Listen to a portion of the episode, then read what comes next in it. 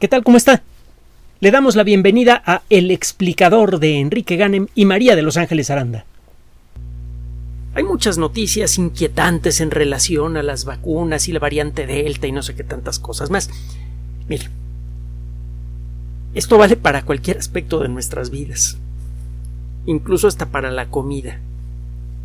En muchas ocasiones es cierto que la vida nos pone circunstancias muy difíciles que eh, cuesta mucho trabajo superar. Pero lo cierto también es que en muchas ocasiones sufrimos porque queremos. Eh, le voy a poner un ejemplo, mejor, para no meterme en más detalles. Esto lo acabamos de encontrar al ojear, bueno, electrónicamente, la revista de la Sociedad Química Americana, la ACS, American Chemical Society, una organización de alcance mundial muy bien conocida, de enorme prestigio, hemos hablado en muchas ocasiones de la ACS y su revista desde luego pues comparte el prestigio de la institución. Resulta que en esta ocasión un grupo de investigadores del, del Centro de Ingeniería Nanoinmunológica, tiene todo un nombre, del Centro de Ingeniería Nanoinmunológica de la Universidad de California en San Diego. Y fíjese que esta, eh, este centro de investigación está asociado no a una escuela necesariamente de biología o de química, aunque eh, la gente que trabaja allí son principalmente biólogos y químicos. este centro de investigación está asociado a la Escuela de Ingeniería de la Universidad de California en San Diego.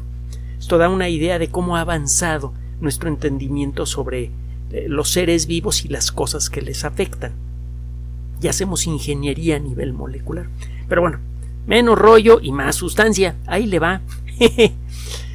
en esta ocasión aparecen reportadas en el mismo artículo dos candidatos a vacunas que han sido probadas ya en animales con muy buenos resultados. Son dos técnicas paralelas que producen esencialmente el mismo resultado. Por un lado, tiene usted un virus que afecta a plantas que se llama el virus del mosaico del frijol. Es un nombre abreviado.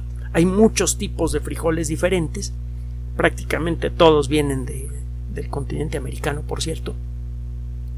Hay una, una especie particular, Vigna un eh, giculata que tiene muchos nombres, el chicharo de la boquita negra le llaman en Sevilla, en Perú el frijol castilla, en Yucatán le llaman espelón.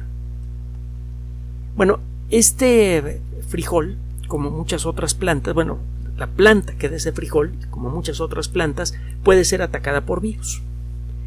Algunos virus cuando atacan a las plantas la secan, en otros casos, antes de que la planta muera, se llena de manchitas de colores, como un mosaico. El primer virus en ser identificado en detalle y en ser explorado con microscopio electrónico y técnicas moleculares fue el virus del mosaico del tabaco. Va a encontrar usted muchas referencias al virus del mosaico del tabaco, eh, no solamente en la literatura científica, sino también en libros de divulgación, por ejemplo, en los eh, libros más antiguos de la colección amarilla de los breviarios del Fondo de Cultura Económica, que siguen siendo muy, muy legibles, muy agradables y muy baratos, y no son patrocinadores de este espacio. Vuelvo a subrayar. Digo, vuelvo a subrayarlo porque sabe usted que aquí el único patrocinador es usted. No hay, eh, no hay ninguna otra fuente de ingresos para este espacio más lo que usted decida, eh, eh, decida contribuir para, para apoyarnos en Patreon y en, y, en PayPal. Bueno, regresando al tema. Busque esos libros, están muy padres. Y la información es correcta, aunque está un poquito viejita, pero es correcta. La cosa es que hay muchos virus que afectan a plantas. Cada uno de estos virus es muy peculiar y solamente afecta a una planta en particular. Bueno, este virus afecta a esa plantita. Ahora, por otro lado, sabemos desde hace también muchas décadas que existen virus que atacan a bacterias. A este subgrupo de los virus se les llama bacteriófagos, porque se comen a las bacterias vivas por dentro. Al microscopio electrónico usted puede ver cómo empiezan a aparecer copias pequeñas de esos virus dentro de las células bacterianas hasta que revientan. Es un espectáculo verdaderamente digno de una película de zombies. Claro que necesita usted un microscopio electrónico que cuesta bastante más que un televisor. Pero en el caso, bueno, hay por ahí algunos proyectos para hacer en casa microscopios electrónicos muy simplotes desde luego y no pueden aumentar mucho la imagen, pero eh, si usted es de esas personas que les gusta hacer ciencia amateur, ahora con el Internet puede usted buscar proyectos para fabricar espectrógrafos de masas, para fabricar lámparas láser de alta potencia o para fabricar eh, microscopios electrónicos en casa. Pero bueno, ya regresando al tema otra vez. Hay un tipo particular de bacteriófago, hay muchas variedades, que se llama bacteriófago Q beta, letra Q y luego la, letra beta, la segunda letra del alfabeto griego. Estos eh, virus que eh, atacan solamente a ciertos tipos de bacterias, no atacan a ninguna otra cosa más.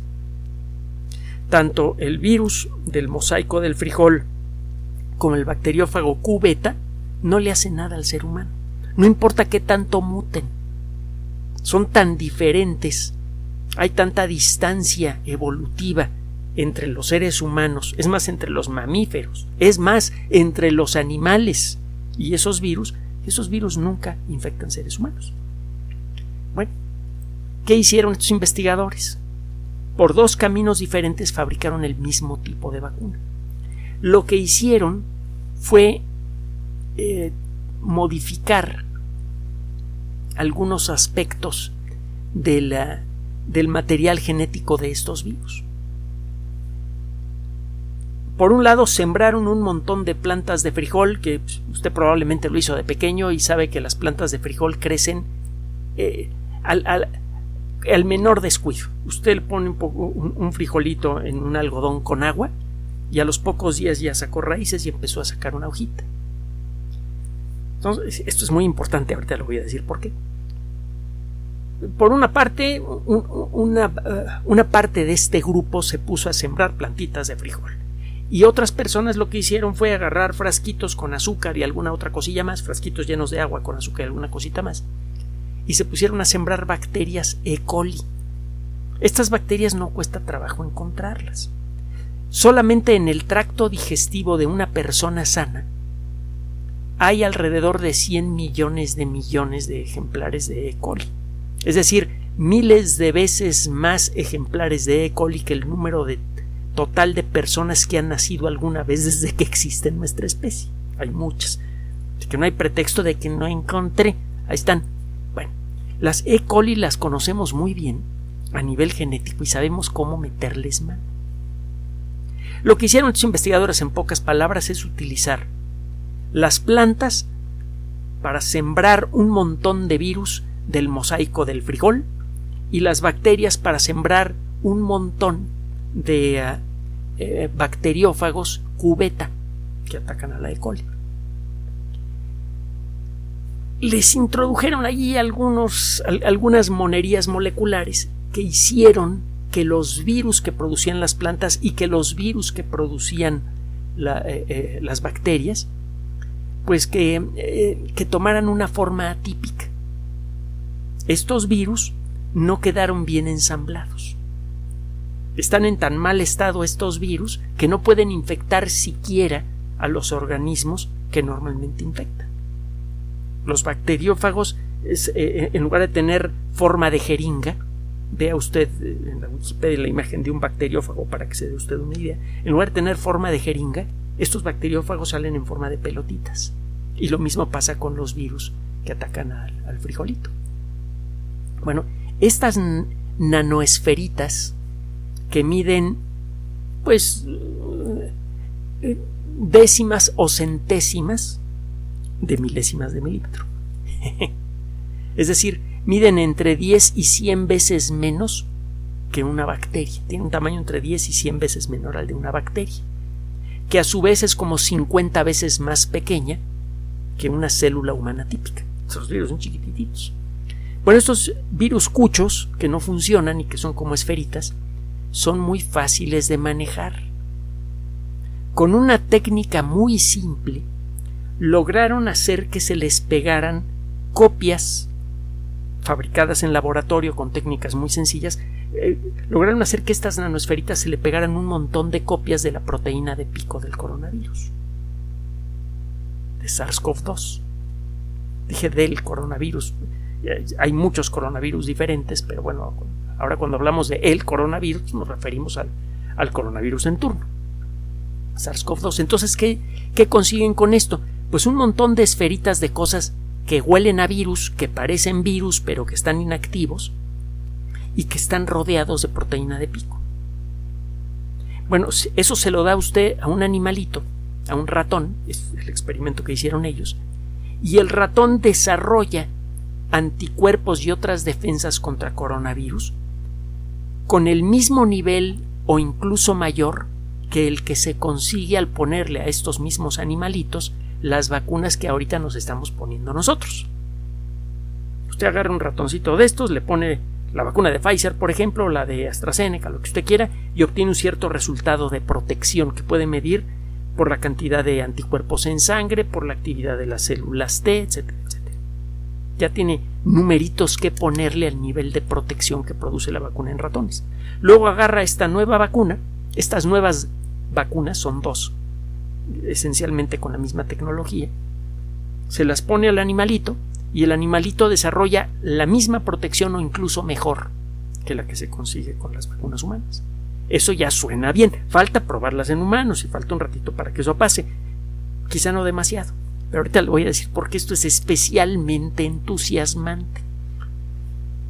El eh, narrarle a usted la lista de todas las más de 200 vacunas que están en distintas etapas de desarrollo en distintas partes del mundo se volvería escandalosamente aburrido. Esta tecnología, sin embargo, realmente destaca por varios motivos. Vamos a empezar. El primero de ellos es que para fabricar estos virus cuchos no hay que hacer casi nada de trabajo.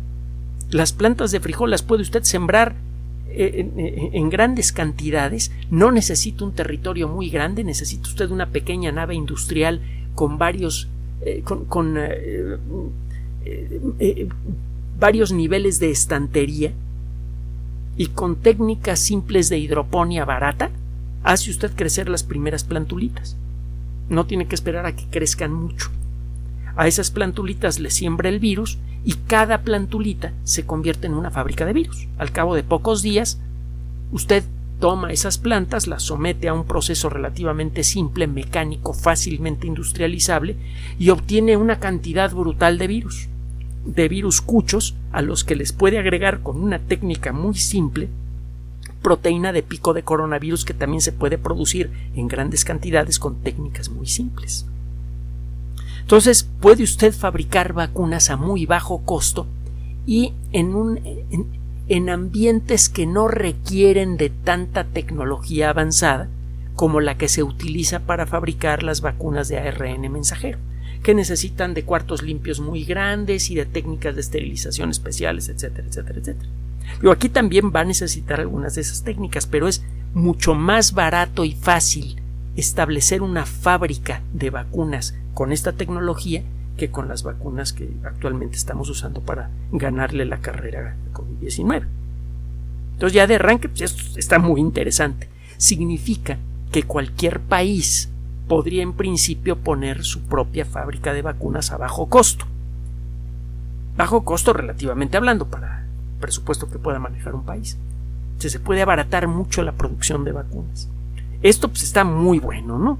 Porque se puede producir vacunas en cantidades brutales y esto permite acelerar mucho el ritmo de protección de la sociedad humana contra COVID-19. Además, permite adelantar camino para preparar las terceras dosis que pudieran ser necesarias para completar la protección. Eso ya es muy interesante. Lo siguiente es todavía más interesante. Estos virus y las proteínas que le pega a usted son eh, son extraordinariamente estables. Permanecen estables sin romperse por varios minutos a una temperatura de casi 100 grados centígrados. A temperatura ambiente son estables a muy largo plazo. Las otras vacunas de fácil distribución que hemos discutido antes son vacunas que requieren de un refrigeradorcito, una temperatura de 4, 8 grados centígrados. Estas no. Estas se pueden quedar a temperatura ambiente por años sin perder efectividad. Más interesante. Pero espéreme, apenas estoy empezando. Apenas está empezando a poner animada la cosa. Esta característica de, ser estables a alta temperatura hace que estas vacunas sean muy flexibles en lo que a su mecanismo de administración se refiere. Si usted agarra e inyecta la vacuna de la manera clásica con arponazo, funcionan de maravilla. Pero también, si usted hace un parche parecido al que se utiliza para, para las personas que están tratando de dejar de fumar, los parches de, de nicotina, los parches eh, eh, anticonceptivos que liberan cantidades pequeñas de alguna eh, sustancia que afecta el sistema hormonal. Si usted fabrica estos parches pero con el principio de la vacuna, el principio de la vacuna no se afecta, a pesar de que en algunas técnicas usted tiene que calentar el plástico en el que va a quedar embebido el producto, el principio de la vacuna, tiene usted que eh, calentar el plástico hasta una temperatura de casi 100 grados centígrados para que se derrita y pueda incorporar usted en su interior el principio de la vacuna. El principio de la vacuna no es afectado por esta temperatura. Así que puede utilizar estas técnicas de fabricación de parches baratos que no requieren de agujas, gracias. yo creo que muchos damos gracias de eso. Este, y, y que además se los puede poner cualquier persona. Usted va a la farmacia, se compra sus vacunas y en el momento que quiera se pone el parche, se lo deja a 24, 48 horas y se acabó el problema.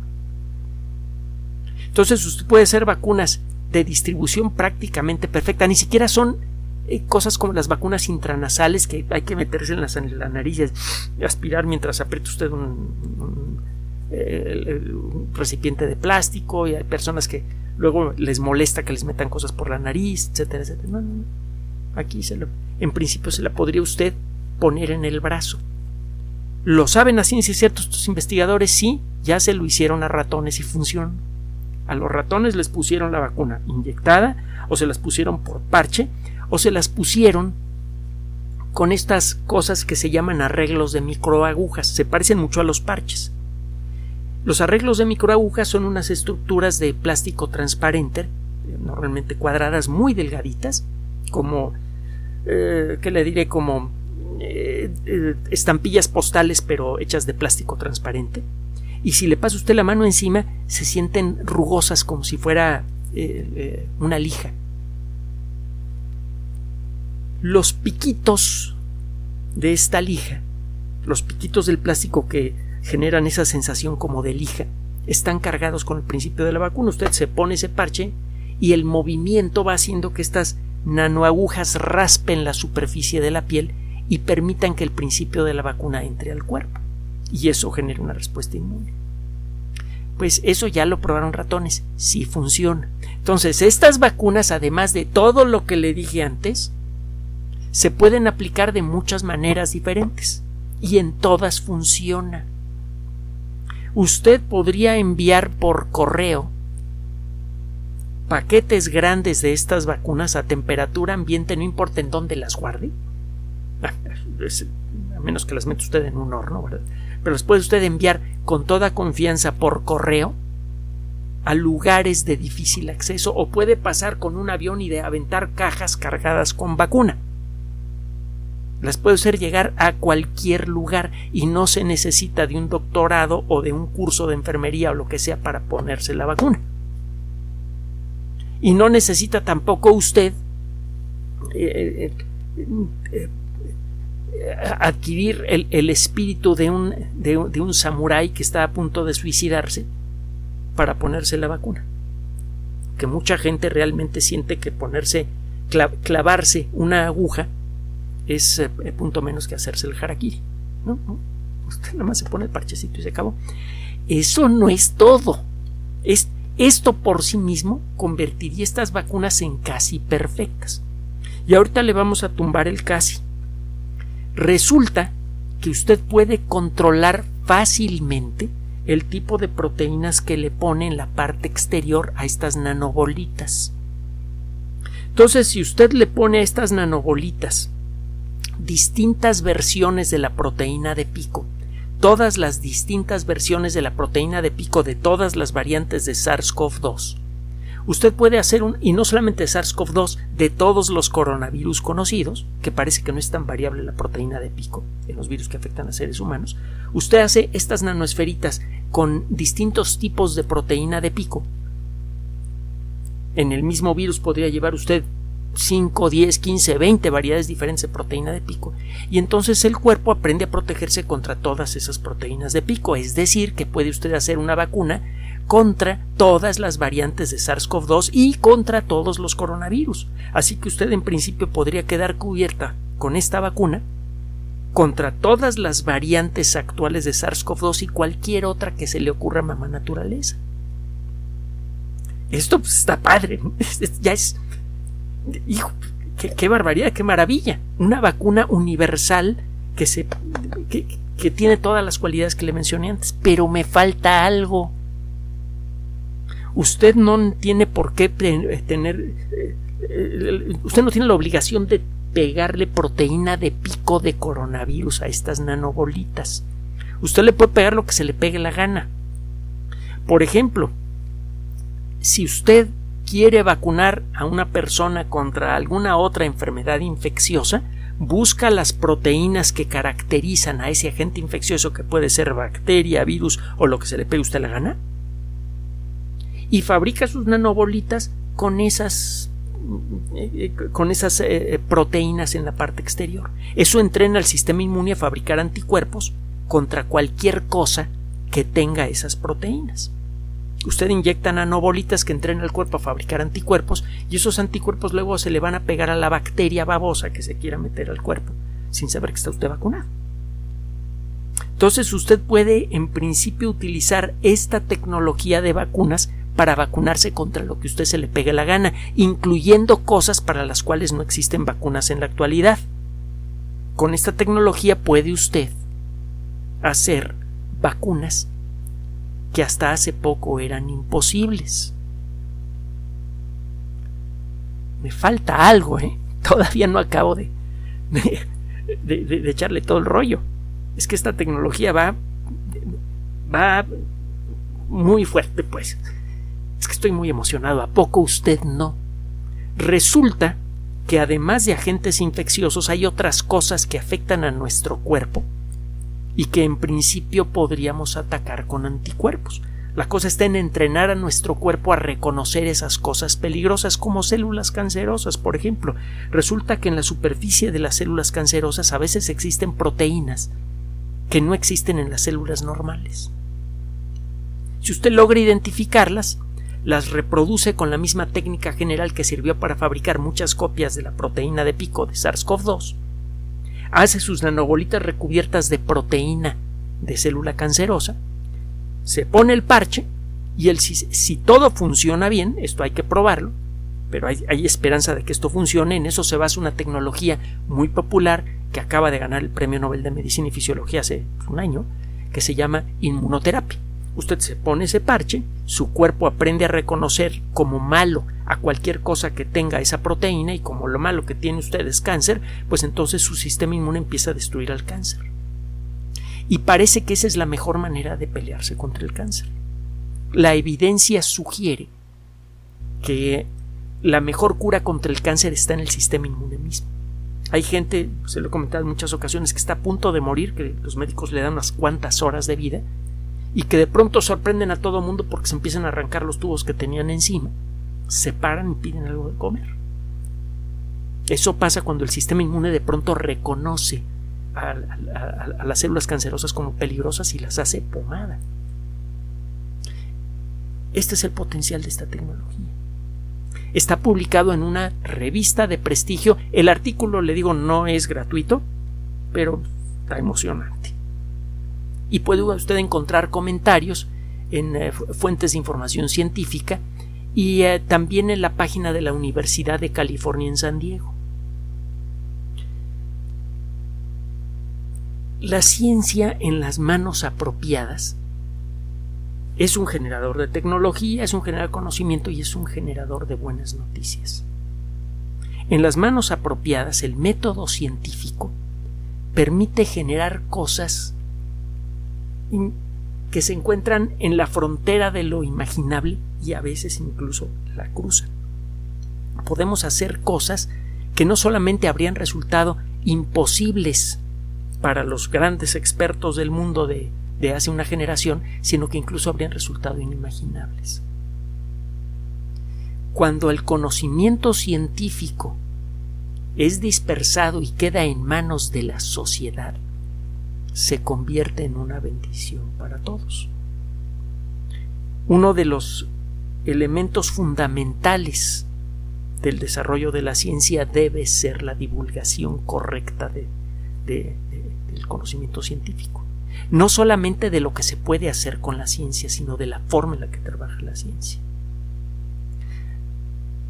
Si eh, uno de, alguno de estos días se siente usted un poquito inquieto, inquieta, eh, preocupada por la pandemia y toda esta bola de cosas, vuelve a escuchar esta cápsula. No le haga caso a quienes quieren darle malas noticias. No le haga caso a quienes dispersan rumores. Las mascarillas funcionan, el distanciamiento social funciona, incluso ya vacunados necesitamos seguir las recomendaciones del personal de salud. Es todo lo que necesitamos para ganarle la batalla a COVID-19. Necesitamos disciplina y, como siempre, un poco de calma. Gracias por su atención. Además de nuestro sitio electrónico www.alexplicador.net, por sugerencia suya tenemos abierto un espacio en Patreon, el explicador Enrique Ganem, y en PayPal, el explicador patrocinio gmail.com, por los que gracias a su apoyo sostenemos este espacio. Puede usted descargar gratuitamente estos audios en formato MP3 en Spotify y en iTunes como El Explicador sitio oficial y en SoundCloud como El Explicador y con formato de video en YouTube en El Explicador sitio oficial. Recuerde nuestras redes sociales de siempre, Twitter Enrique-Ganem y en Facebook Enrique Ganem sitio oficial, El Explicador y los grupos que usted ya conoce. Finalmente, el explicador siempre somos María de Los Ángeles Aranda y Enrique Ganem. Gracias.